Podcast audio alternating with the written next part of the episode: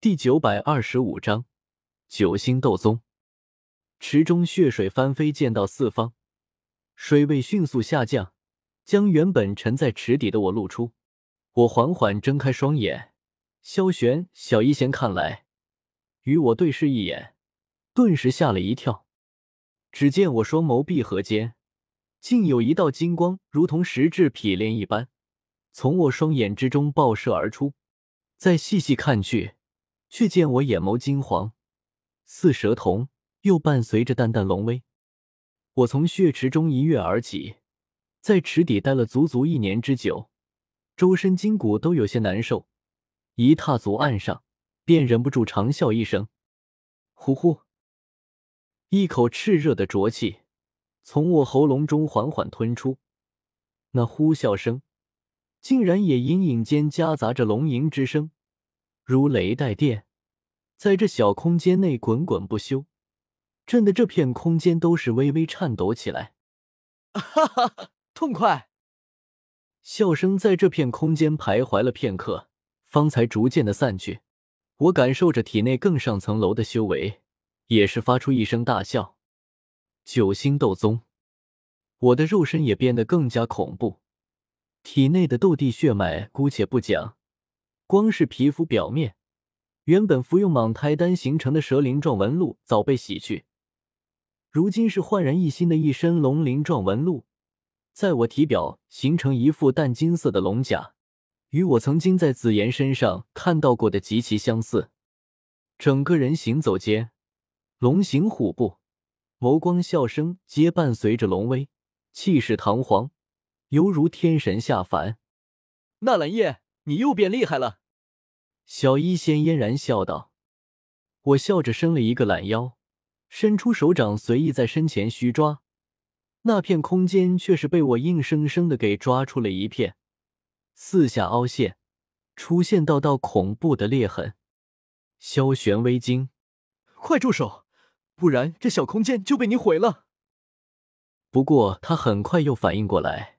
这片小空间本就是为了守护那些血脉之力而存在的，如今这血脉之力已经传承给我，融合在了我体内，那么这边存在了数千年的小空间，已经失去了继续存在的意义。哈哈，那我们便出去吧。我眸中闪现过一道金光，手中再度发力，身前几道空间裂痕顿时不断扩大。很快蔓延至整个小空间，接着便像是镜子碎裂般，整个小空间哧啦一声，再也坚持不住，骤然碎裂开来。这就是太古虚龙一族的空间之力吗？还真是恐怖，难怪紫妍那小丫头这么暴力。我要有这么强大的力量，也天天见谁锤谁。我和小医仙、萧玄三人身形恍惚，再次出现在天幕中，出现在萧玄坟前。这里和一年前没有任何区别，空旷而寂寥，唯有一块黑色墓碑，一座坟土小包，仿佛从岁月前就存在于这里，亘古不变。啊，是盟主大人。绿萝并没有进入小空间，他一直待在外面，修为低微也不敢乱跑，就这么孤零零在外面苟了一年时间。此刻见我们三人终于出现，满心惊喜。看着我，眼泪汪汪，渲然欲泣。妾身还以为盟主大人不要绿萝了呢。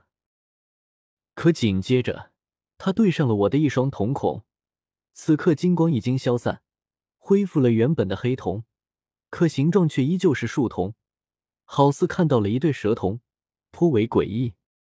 绿萝吓了一跳，略微一感应，那头便拜：“恭喜盟主大人，修为又有精进。”离尊者也只有半步之遥。尊者实际上就是九星斗宗巅峰，只是被人尊称为尊者，并非真的是一个修行境界。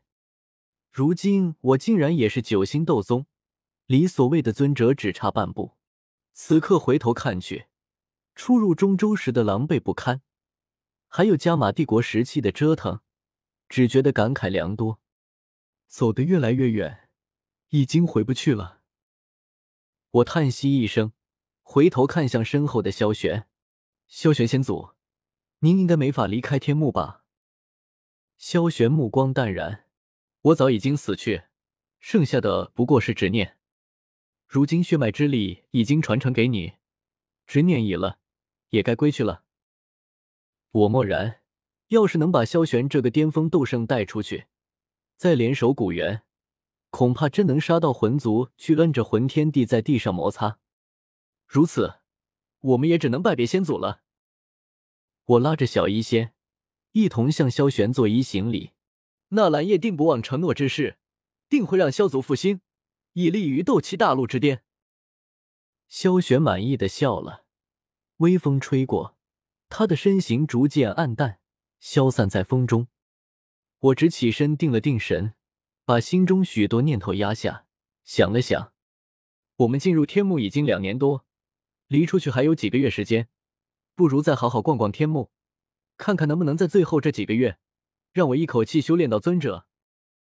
好，小医仙自然不会反对我。三人飞离这块破碎的陆地，在昏暗的天幕中，视线边缘零散飘荡着一座座陵墓，里面埋葬有斗圣强者，既有机缘，也有危险。我可还没忘记一年多前，一群人差点被血刀圣者一个人团灭。更忘不了萧玄又一招秒了血刀圣者。像这样的存在，在天幕中似乎并不是特例。